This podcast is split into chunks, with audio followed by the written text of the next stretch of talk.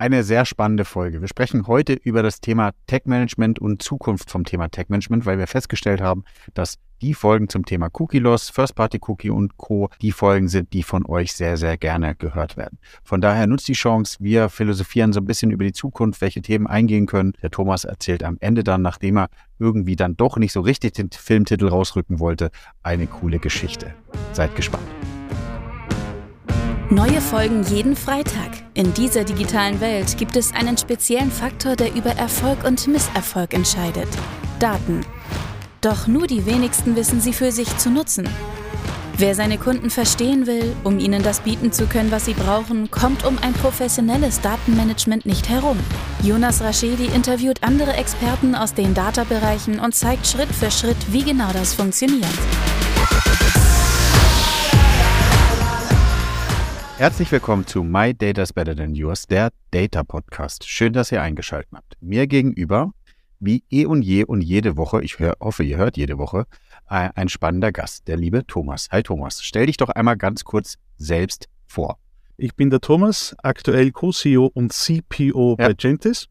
Ähm, selbst komme ich aus der Softwareentwicklungsecke, habe äh, jahrelang Software entwickelt, war lange Softwarearchitekt dann auch mal so in einer Data Analyse Agentur tätig und seit 2020 mit Gentis am Start als der Techniker im Management-Team. Cool. Was verbirgt sich unter Techniker? Ähm, also du hast ja, jetzt muss ich aufpassen, Softwareentwicklung und ähm, Data Analytics, Web Analytics, ähm, passt das zusammen?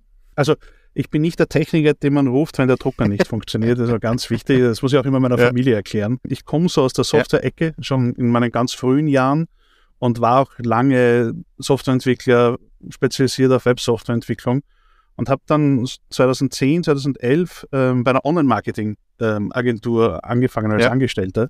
Und da habe ich so ein bisschen meine Liebe für, für Daten entdeckt und dann einfach diese zwei Bereiche für mich zusammengeführt. Also das Thema Technik und, und auch immer sehr techniklastig interpretiert aber nur Softwareentwicklung war mir dann irgendwann zu wenig und dann, dann ging es dann relativ rasch und zügig in Richtung Daten. Und das ist, äh, das ist das, mit dem ich mich heute beschäftige und heute halt auch sehr produktlastig. Spannend, ja. Warum entstehen mehr Datenprodukte oder warum entstehen, entstehen mehr Produkte, die sozusagen Softwareentwicklung brauchen, wie aufgrund des Reifegrades oder der Entwicklung? Wo, wo geht die Reise hin? Ich glaube, es gibt einfach immer mehr Probleme, die man, die man heute lösen muss und es ist einfach eine sehr elegante ähm, Lösung, wenn man es mit Technologie löst. Also ich war ja auch sehr lange im, im Service-Business, äh, ja. aber wenn du es halt wirklich mit Technologie lösen kannst, dann löst du es nicht sozusagen stundenweise, ja. sondern dann löst du es halt wirklich sozusagen mit einem Wurf. Und das ist halt das, was auch wirklich Spaß macht. Also das muss man ganz ehrlich äh, sagen.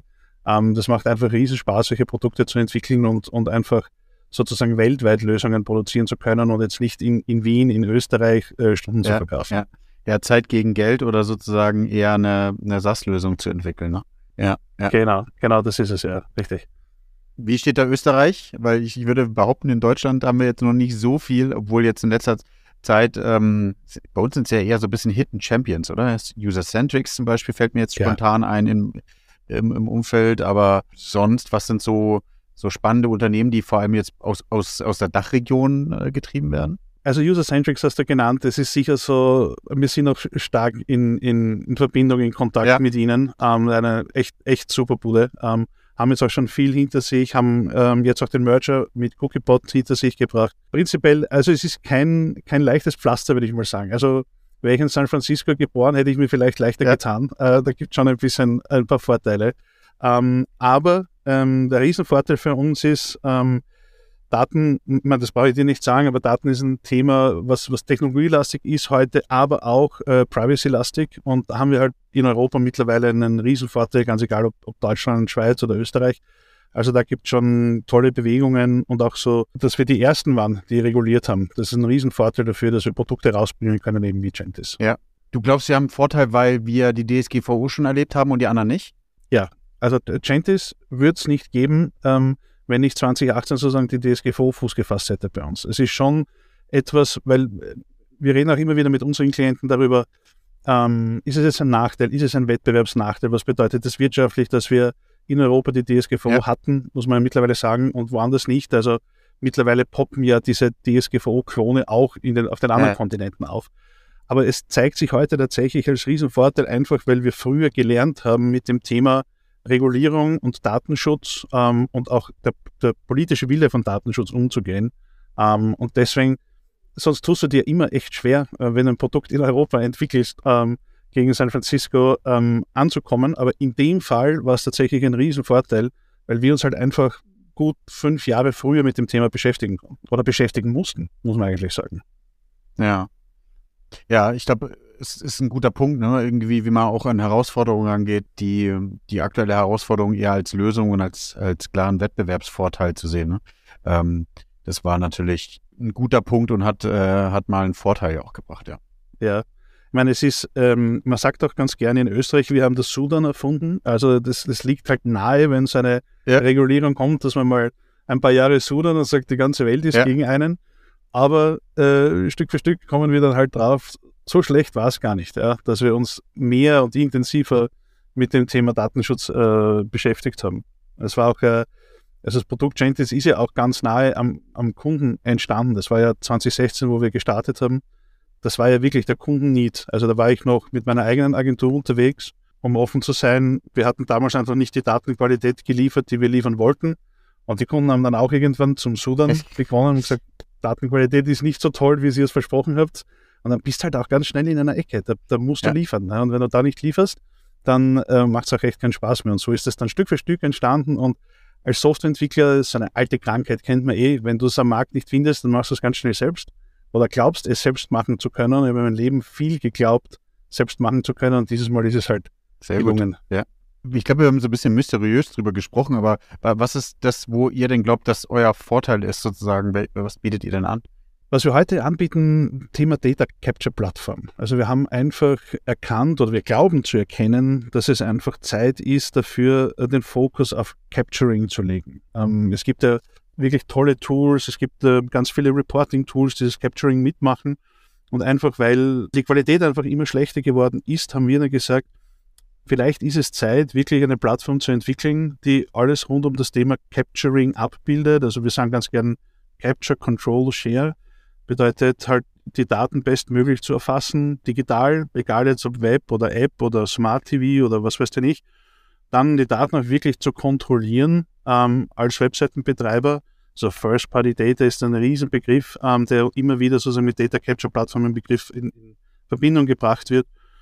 Genau, Daten anreichern, Daten reduzieren, anonymisieren, pseudonymisieren, das Ganze eben DSGVO-compliant zu machen und am Ende dann halt mit, mit der Welt zu teilen. Also ob es jetzt ein Google Analytics ist oder ein Twitter Pixel oder TikTok, äh, ganz egal. Es ist so, das ist die Herausforderung, der wir uns gerade stellen. Ähm, und dem haben wir einen Namen gegeben, wir, wir sagen Data Capture Plattform ja, dazu. Ja, sehr, ist sehr spannend, äh, denn ich habe ja jetzt sozusagen das, das Buch geschrieben über CDP, Customer Data Plattform. Jetzt dachte ich, ich habe noch das letzte, die letzte Abkürzung so ein bisschen genommen und äh, aufgeklärt. Jetzt äh, kommt Gentis um die Ecke und will, bringt einen neuen Begriff auf den Markt. Da müssen wir mal gucken, was sich da äh, dahinter verbirgt. Ähm, lass uns da mal reintauchen, weil das ja. ist natürlich jetzt schon spannend. Ich bin ja viel sozusagen separat mit Leuten in Kontakt, denen ich helfe, das, das Marketing Technology Setup mit aufzubauen und irgendwie zu strukturieren, ja, ähm, weil das ist das, was wir bei Douglas gemacht haben. Also ich eher aus der Strategie-Management-Perspektive. Ja.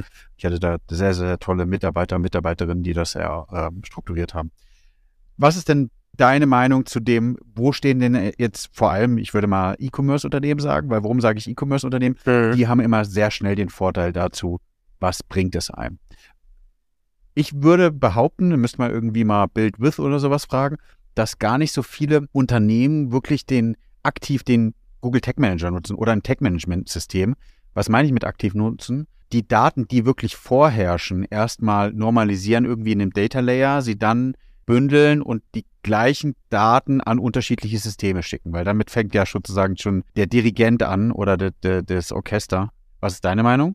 sehe ich auch so. Ähm, also es, es, nutzen natürlich wahnsinnig viele Unternehmen die Software, ähm, ob es jetzt ein Google Tech Manager ist oder Gentis oder Tilium, ganz egal. Aber wirklich ähm, das Konzept Tech Management, also so wie du es gesagt hast, dass du wirklich einmal die Daten erfasst und sie dann verteilen kannst, das sehen wir auch in unseren Migrationsprojekten ganz, ganz selten. Also meistens wird schon auf der Data Layer Ebene der Unterschied gemacht, ob du die Daten jetzt aufbereitest für ein, für ein Google Analytics oder für ein Facebook Und dann hast du plötzlich wieder so einen riesen Data Layer. Ich habe auch schon Kunden gesehen, die im Data Layer dann schon das Pixel unterscheiden, was sie hinten raus ansprechen wollen.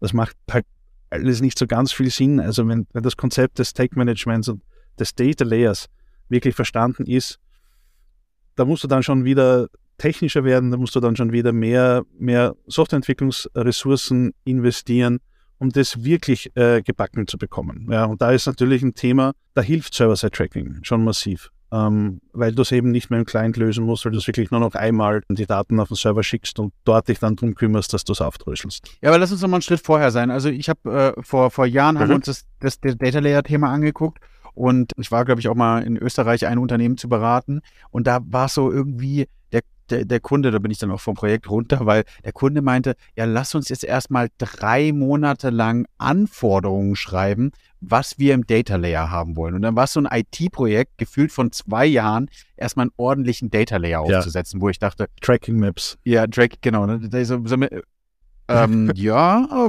können wir machen, bringt überhaupt gar nichts. Also so, äh, ja, was ist, was ist, was wäre deine Vorgehensweise? Ja, natürlich. Also ich hab's, äh, ich muss ja auch offen zugeben, ähm, schuldig. Ich war ja genau derjenige. 2010 okay. bis 2014 war ich, war ich eben Teil der Agentur, die dann auch diese riesen Tracking-Maps an die IT übergeben haben. Und das waren ja teilweise dann wirklich Bücher. Ja, da haben wir ja so 150 Seiten. Alles, was uns eingefallen ist, was man irgendwie tracken könnte, haben wir dort reingeschrieben, perfekt ausformuliert, JavaScript-Codes rein. Dann haben wir das an die IT übergeben und haben gesagt, quasi, wenn sie, wenn sie durchsetzt, meldet ja, euch wieder. Genau. Und um ehrlich zu sein, 80 Prozent haben sich nie ja, wieder ja. gemeldet. Also das ist einfach im Nirvana verschwunden.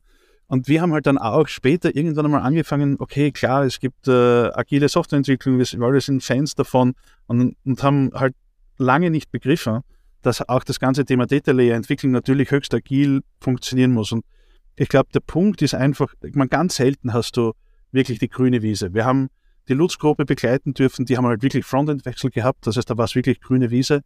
Und auch mit einem Mini-Data-Layer anfangen und dann gut priorisieren und iterativ durchgehen. Also diese Tracking-Maps oder Pflichtenhefte oder was auch immer, die wir damals halt massenhaft geschrieben haben, alle in die Tonne und klein anfangen. Und ich glaube, beim E-Commerce-Shop, wir sagen ganz gern der heiße Pfad Hot Path dazu. Also es gibt so einen Klassiker Landing-Page, dann hast du die, die Product Detail Page, was Add to Card, dann hast du Checkout und Sales. Und wenn du das einmal unter Kontrolle hast, dann kannst du starten. Ja, dann können auch deine Online-Marketing-Teams starten und dann halt sukzessive dazu bauen, was halt wichtig ist ähm, und sauber bleiben und vor allem dokumentieren. Das ist auch etwas, was so gern vergessen wird. Also wir haben so viele Kunden erlebt, wo wir sagen, hey, äh, wir hätten so gute Ideen, Search Result Page, lass uns mal das und das probieren und dann kriegst du als Antwort, nö, nö, nö, nö, nö, das greifen wir nicht an. Ja, warum greifen wir das nicht an? Ja, never change a running system. Ja. Äh, also den Satz kann ich schon gar nicht mehr hören.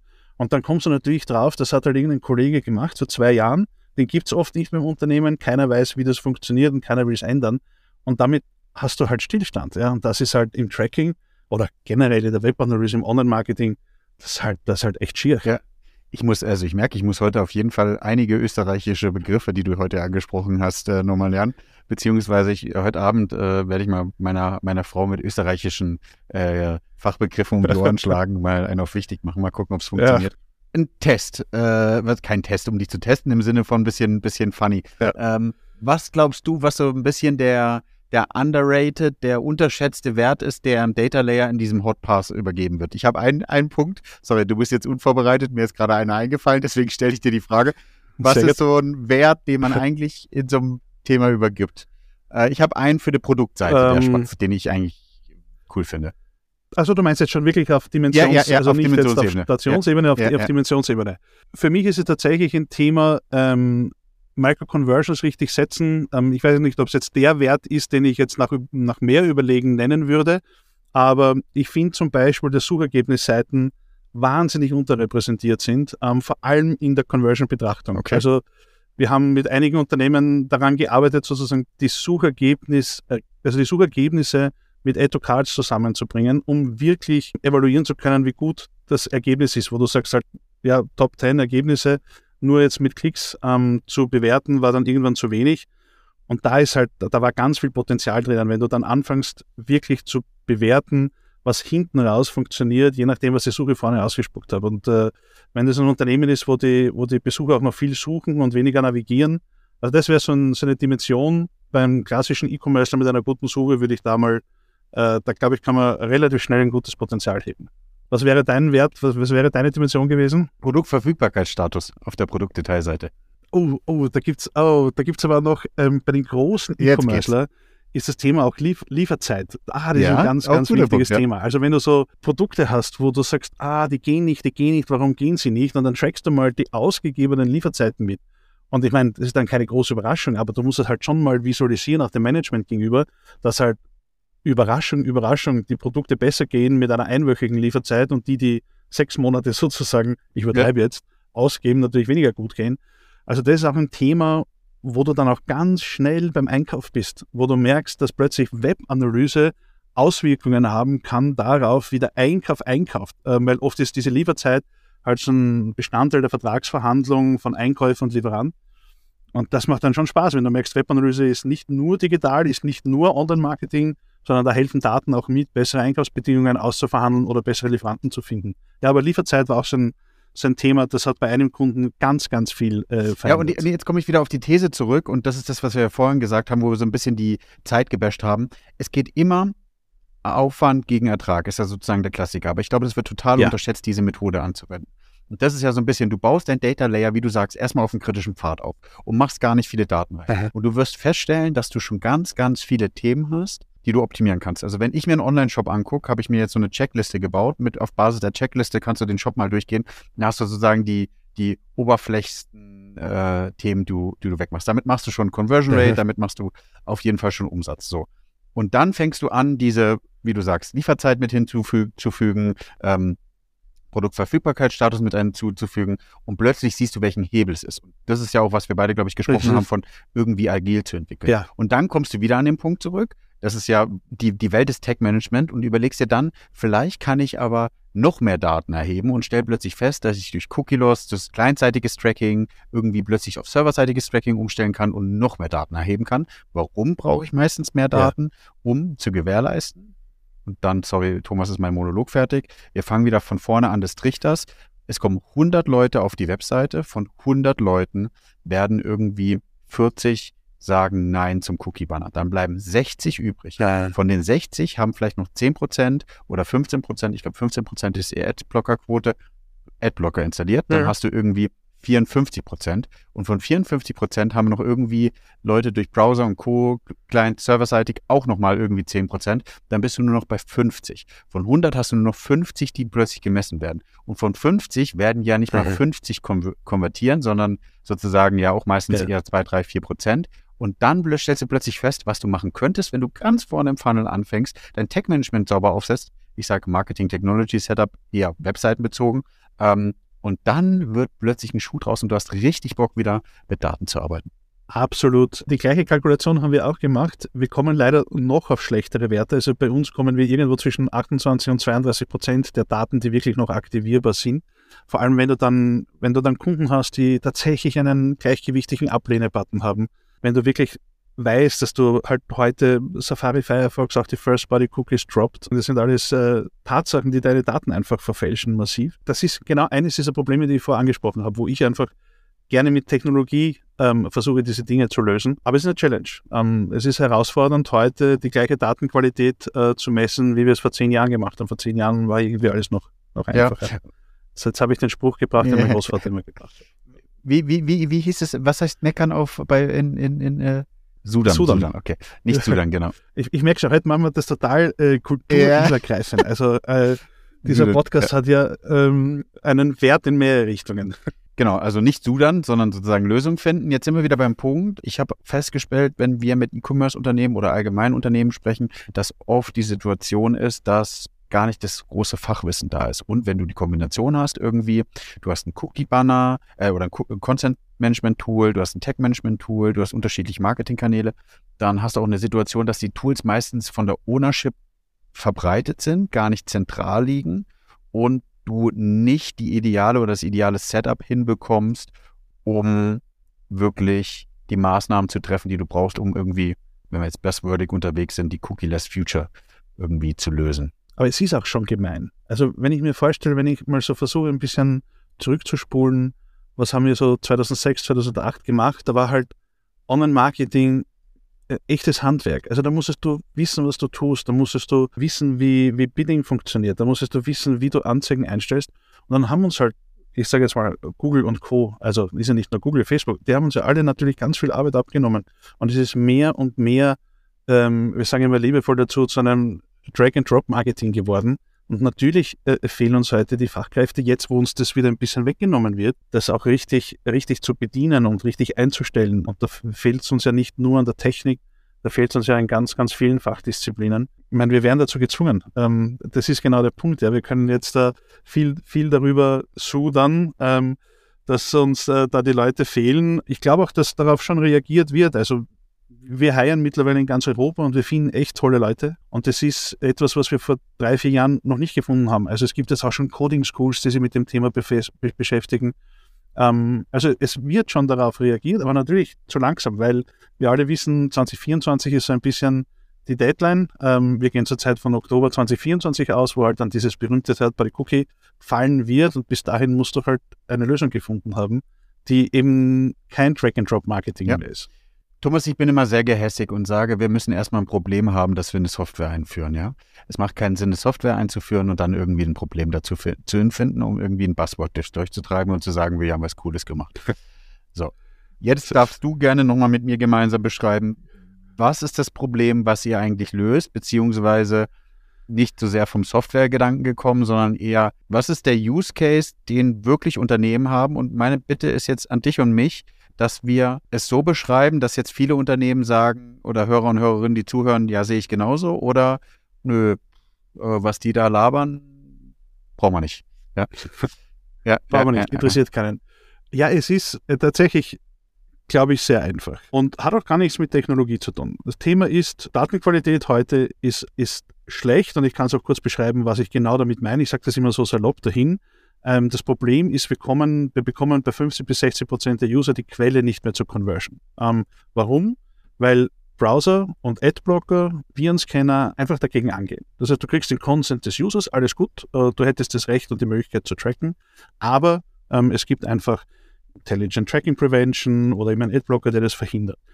Bedeutet, ein User, also du, Jonas, gehst jetzt auf die Webseite von einem E-Commercer, ähm, machst dort vier Sessions an vier Tagen, dann wirst du heute, und das ist die wirklich Bad News, es tut mir leid, dass ich jetzt der, derjenige bin, der dir da bringen muss, aber wahrscheinlich bist du vier verschiedene User. Das heißt, wir messen bei dir einmal die Kampagne, mit der du da angefangen hast, deine Journey.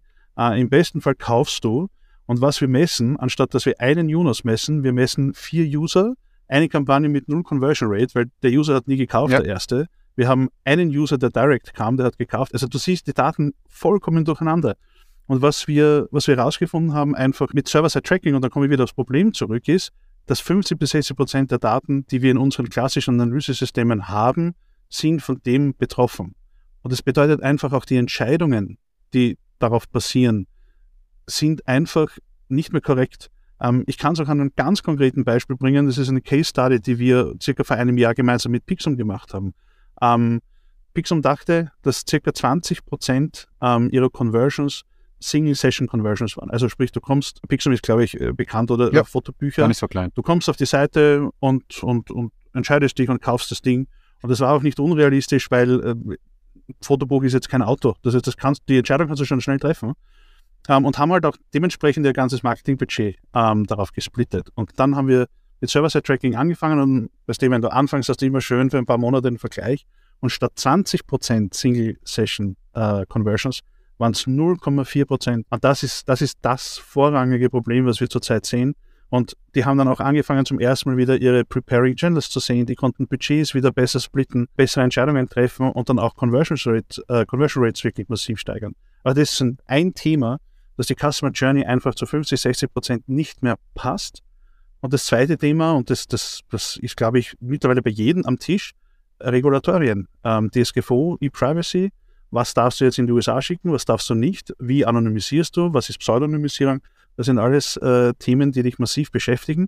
Aber dahinter, und jetzt äh, darf ich meinen Monolog dann gleich auch wieder beenden, dahinter steckt immer ein Thema, das ist Kontrolle. hast du die Kontrolle über deine eigenen Daten. Und wenn ich heute ein Google, ein Twitter, ein Facebook-Skript direkt auf meiner Webseite einbaue, wir müssen uns mal bewusst werden, was das überhaupt bedeutet. Das bedeutet, dieses Skript sammelt Daten im Browser des Besuchers und schickt die Daten direkt an Google, an Twitter. Das heißt, ich als Webseitenbetreiber bin dann nicht mehr dabei, ich habe die Kontrolle nicht. Und wie kann ich sozusagen jetzt einer DSGVO, einem politischen Willen, einer Datenschutzbehörde gegenübertreten und sagen, Jungs, macht euch keine Sorgen, alles, alles unter Kontrolle, wenn ich nicht mal kontrolliere, welche Daten sozusagen übers Netz ähm, an die Big Tech-Unternehmen gesendet werden. Also das sind so für mich die zwei großen Probleme, die wir mit Server-Side-Tracking lösen wollen. Ja, Datenqualität und Regulatorien beziehungsweise die Kontrolle zurück zum Webseitenbetreiber. Finde ich einen guten Punkt. Ich finde den zweiten Punkt besser wie den ersten Punkt, weil, ähm, sei mir nicht böse, aber wir versuchen ja gerade viel in Unternehmen oder jeder versucht in Unternehmen aufzubauen, das auf Daten Verlass ist und dass man sich die anschauen kann. Jetzt hast du eine Brandrede dafür gehalten, dass die Daten nicht so ganz valide sind. Ich weiß aber, was du meinst. Es ist auch ein guter Punkt, das anzusprechen. Und das ist auch so ein bisschen, was man sich mal anschauen sollte. Mein Tipp, und das ist das, wo ich so ein bisschen fragte vielleicht, Thomas, hast du da was? Guckt euch einmal in Safari über den Zeitverlauf der letzten drei Jahre, wenn wir so viel Daten haben, ob es plötzlich passiert, dass Safari nur noch Einzelpfade Conversions hat. Das heißt sozusagen, kommt ja. einmal auf die Seite und geht wieder. Das ist ein Indiz dafür, dass ihr seht, dass eure Daten nicht so valide sind. Zweiter Grund ist so ein bisschen, ihr seht plötzlich, dass von sehr, sehr vielen Ketten, wo Safari mit drin war als Beispiel, ähm, Safari plötzlich rausfliegt. Auch ein Indiz dafür. Zusätzlich dazu implementiert mal serverseitiges Tracking für eins eurer Tools, lauft, lasst es parallel laufen und merkt den Unterschied zwischen wichtig, ihr müsst auf den Consent achten. Das ist, glaube ich, Thomas und mir hier ganz wichtig. Es geht nicht darum, irgendjemand auszutricksen, sondern nur die Leute, die Consent gegeben haben. Und lasst mal mit, die Leute mit Consent kleinseitig und serverseitig mit. Und dann habt ihr plötzlich 10% mehr Daten.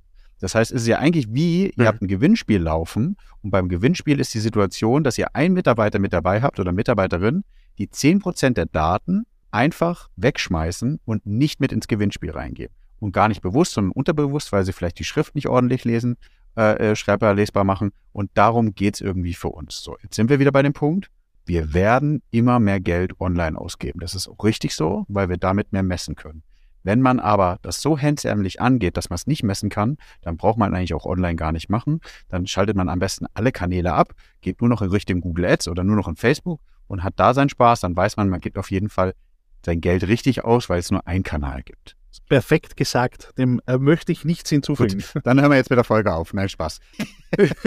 ähm, ja, ich, ich finde es auch, ein, auch ein wichtiger Punkt, das nochmal darzulegen. Und ich verstehe, Vielleicht sollten wir beide doch nochmal darüber nachdenken, Thomas, ein, ein Buch zum Thema äh, Data Capturing Plattform zu schreiben, weil das ist ein Punkt, das kannst du von zwei Seiten sehen. Einmal von dem Use Case Gedanke und ich glaube, der Use Case Gedanke ist extrem wichtig. Oder vor anderen von der Lösungsgedanke zu sagen, welche Lösung könnte ja. man denn wie etablieren. Und in Kombination, damit das Fachkräftemängel vorherrscht und dass wir die Leute, die existieren, auch eben nochmal aufbauen müssen, ist das, glaube ich, ein sehr, sehr gutes sehr guter Punkt. Also ich glaube, es ist, ähm, es hat auch noch eine, eine zusätzliche Dimension, nämlich so ein bisschen Mindset. Ähm, das ist auch etwas, was mir, was mir auffällt in den vergangenen Jahren, dass wir einfach zu schnell akzeptieren, dass uns die Kontrolle abgenommen wird. Ähm, und ähm, auch zu schnell akzeptieren, dass Datenqualität nicht passt. Ähm, so viele Kunden, die ich in den letzten zehn Jahren betreuen durfte, wo, wo ich, egal ob es jetzt ein Google Analytics oder ein Adobe oder was weiß ich, ein Matomo-Konto ist, wo ich sage, hey Leute, aber ganz ehrlich, das ist ja schon in sich geschlossen falsch. Die Daten können nicht stimmen. Und die Antwort ist, ist erschreckend oft, ja, aber das war immer schon so. Das haben wir uns einmal erklären lassen von einer Agentur und das war immer schon so und deswegen schauen wir da nicht mehr drauf. Und dann merkst du halt einfach auch, dass dieser, dieses, dieses Mindset ist verloren gegangen. Dass du wirklich äh, dem hinterher bist, dass du richtige Daten sammelst, dass du die Daten aktivierst, dass du damit was tust, dass du nicht Report Monkey getrieben bist. Also wahnsinnig oft passiert es, welche Daten können wir noch reporten, dann messen wir sie. Wo dann schon die Frage kommt, ja, welchen Wert können wir denn jetzt tatsächlich aus diesen Daten generieren? Also dieses Mindset-Thema, dass wir uns um Daten wieder kümmern, dass wir auch wirklich die Kontrolle der Daten ähm, zu uns ziehen und dass wir sagen, wir als Webseitenbetreiber haben auch ein Recht darauf, äh, die Daten zu kontrollieren, bevor wir sie weitergeben.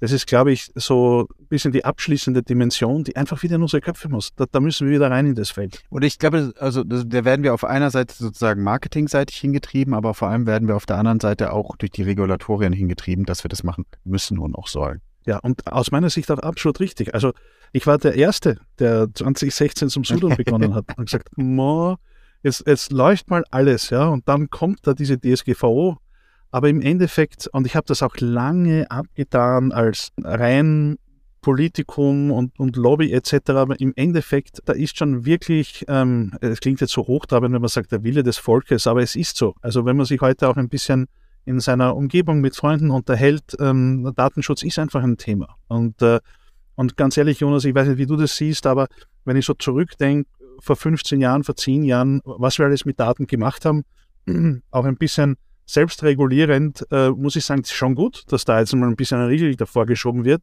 ähm, und auch die Spielregeln für alle gleich sind. Das ist ja, glaube ich, das Entscheidende. Ähm, es ist ganz schwierig für ein Unternehmen zu sagen, datenethische Grundsätze, Riesenthema. Aber wie machst du es denn als Unternehmen, wenn sozusagen deine ganzen Mitbewerber diese datenethische Grundsätze noch nicht entdeckt haben? Also das geht halt nur, wenn die Politik hier vorangeht und das haben sie gemacht und das ist sowieso zu ähm, akzeptieren und respektieren. Aber am Ende des Tages hat es uns ja. nicht geschadet, glaube ich. Und wir haben, oder, oder wir, ich wir bin jetzt nicht mehr auf Advertiser-Seite, aber wir haben äh, allgemein alle Leute, die Daten erheben, haben die Pflicht, sich darum zu kümmern und es ordentlich zu machen. Das ist so ein bisschen dieser Punkt und das ist ein bisschen schade, dass das noch fehlt. Du, du nutzt die Google Cloud, du nutzt AWS, das ist ja auch alles fein, das macht ja auch Sinn. Aber bitte denkt daran, wo die Daten dort liegen. Und das kann man einstellen, dass ja. die, also sehr plakativ jetzt, dass die Daten da liegen, wo man es, und das ist, glaube ich, schon, schon wichtiger Punkt. So, zurückzugreifen. Ja. Ähm, warum bist du denn der Meinung, dass das jetzt, warum brauchen wir jetzt wieder eine drei äh, buchstabige Abkürzung, äh, bevor jetzt hier die anderen sudern? Ja. Ähm, was ist sozusagen, äh, warum glaubst du, brauchen wir das? Naja, die, also um ganz ja. offen zu sein, die dreikürzige Abkürzung brauchen wir natürlich selbst rein aus Marketinggründen. also wir, wir lieben sie ja. natürlich alle, diese drei äh, Buchstaben. Und ähm, Jonas, du wirst dir vorstellen können, was wir gegoogelt haben, ob es diese drei Buchstaben schon ja. irgendwo gibt, weil so viele ja. Kombinationen sind ja nicht frei und äh, nein, Spaß beiseite. Also wir sind angetreten als, als serverseitiger Tech Manager. Ja. Serverseitig Tracking waren wir dann irgendwann und wir haben viel drumherum gebaut und wir fokussieren uns wirklich massiv auf dieses Thema Datenerfassung. Und wir, du kennst es selbst, dann kommt die Presse und sagt, was seid ihr eigentlich? Dann kommen die Kunden und sagen, ja, aber Tech-Management, ihr seid ja schon mehr als Tech-Management. Und irgendwann sagst du, hey komm, lass uns in Ruhe. Ähm, eigentlich will ich Technologie machen und jetzt nicht da ständig Begriffe erfinden. Ähm, und dann haben wir mal so einen Vlog eingeschlagen und gesagt, hey Jungs, wir sind Data Capture Plattform.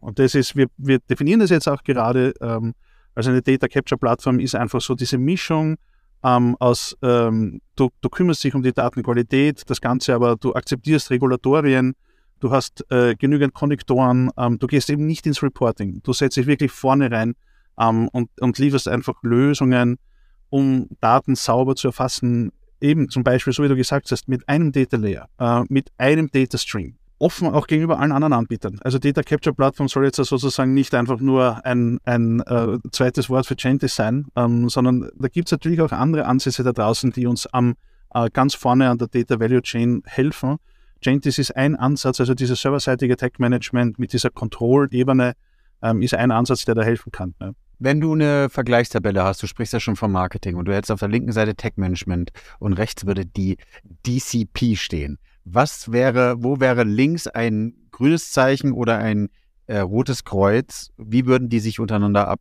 abgrenzen? Zwei Sachen, wo ich links ein rotes Kreuz und rechts ein grünes Hakel sehe. Ähm, ich hoffe, ich verwechsel es jetzt nicht. Rechts war DCP und links war äh, Tech Management. Ähm, dann ist es auf der einen Seite sicher Kontrolle. Ähm, also Data Capture Plattform muss weit, weit mehr Kontrollmechanismen bieten als Tech Management. Bei Tech Management geht es darum, Daten zu erfassen und weiterzuleiten.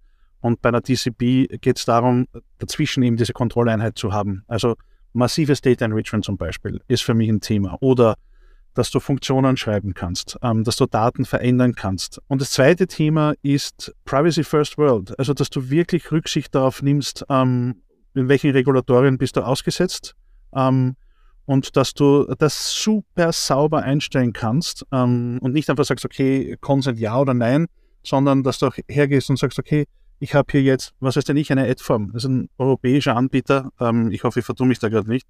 Ähm, da kann ich vielleicht andere Daten ähm, anders verändert an Adform schicken.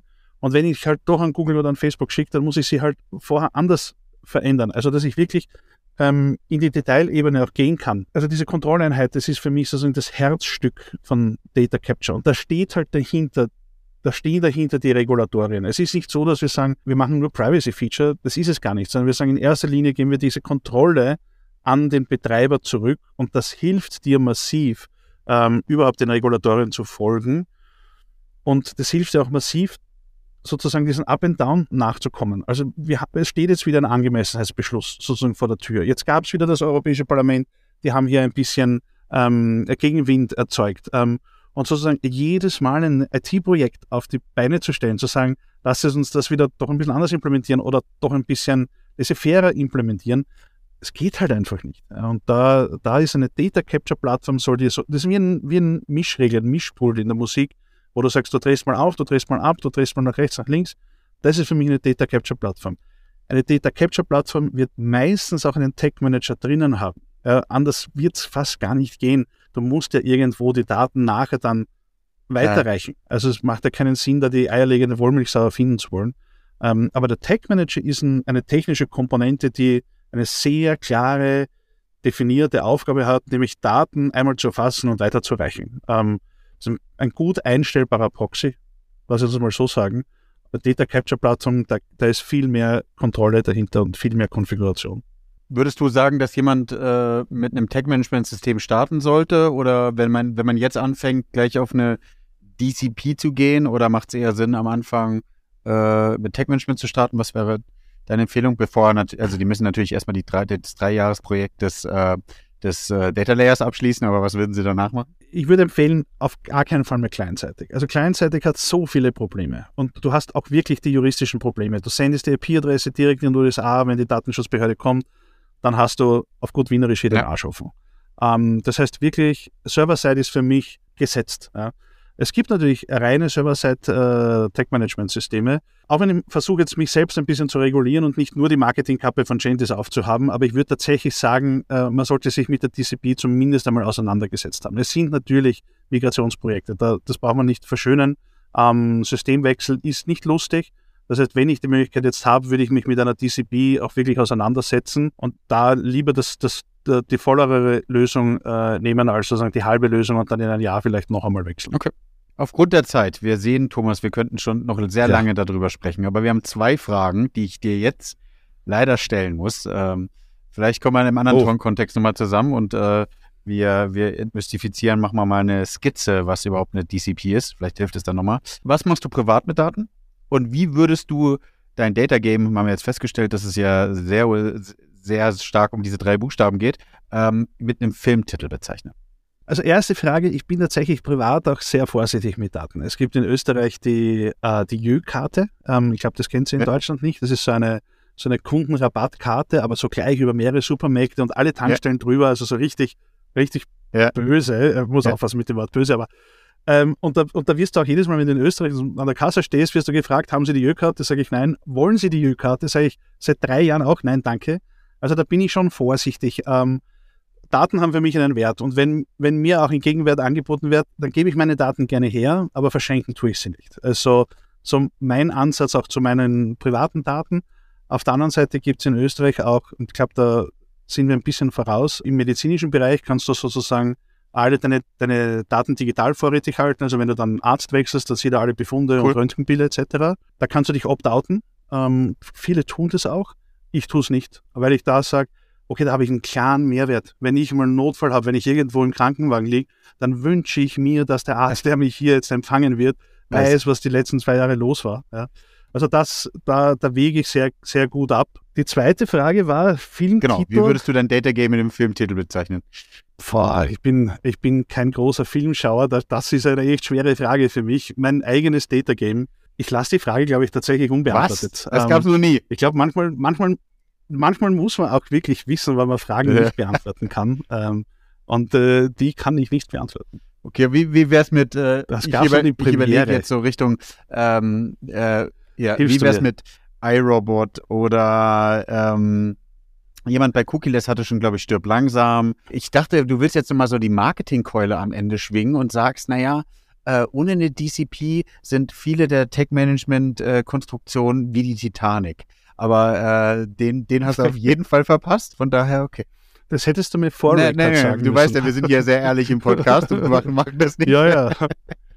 Du, aber ich kann, ich kann ja eine Alternative anbieten. Wir sind hier äh, und waren auch immer alle Marvel-Fans. Ja, oh, geil. Ähm, geht mein und, Herz auf. Ähm, äh, perfekt. Und dann wirst du ihn auch kennen, ähm, Jarvis. Und ähm, wir werden auch oft gefragt, woher der Name Gentis kommt. Ja. Und der kommt tatsächlich von der Geschichte. Das heißt, Gentis ist entstanden, weil wir alle so, so Jarvis getrieben waren und gesagt haben, wie geil ist es eigentlich, wenn es eine Tage wirklich mal so eine künstliche Intelligenz gibt, die dir die, die das kann, was er kann. Und ich habe dann tatsächlich auch äh, die Jarvis.com-Domain angefragt und sie wurde uns angeboten für 1,4 Millionen US-Dollar. Ja. Und dann haben wir gesagt, nö, das können wir uns nicht leisten und so ist der Name Gentis entstanden. Cool. Also war nicht ganz die Antwort auf deine Frage, ja, aber... Das ist der Filmtitel, ähm, das ist ein guter Filmtitel, ja.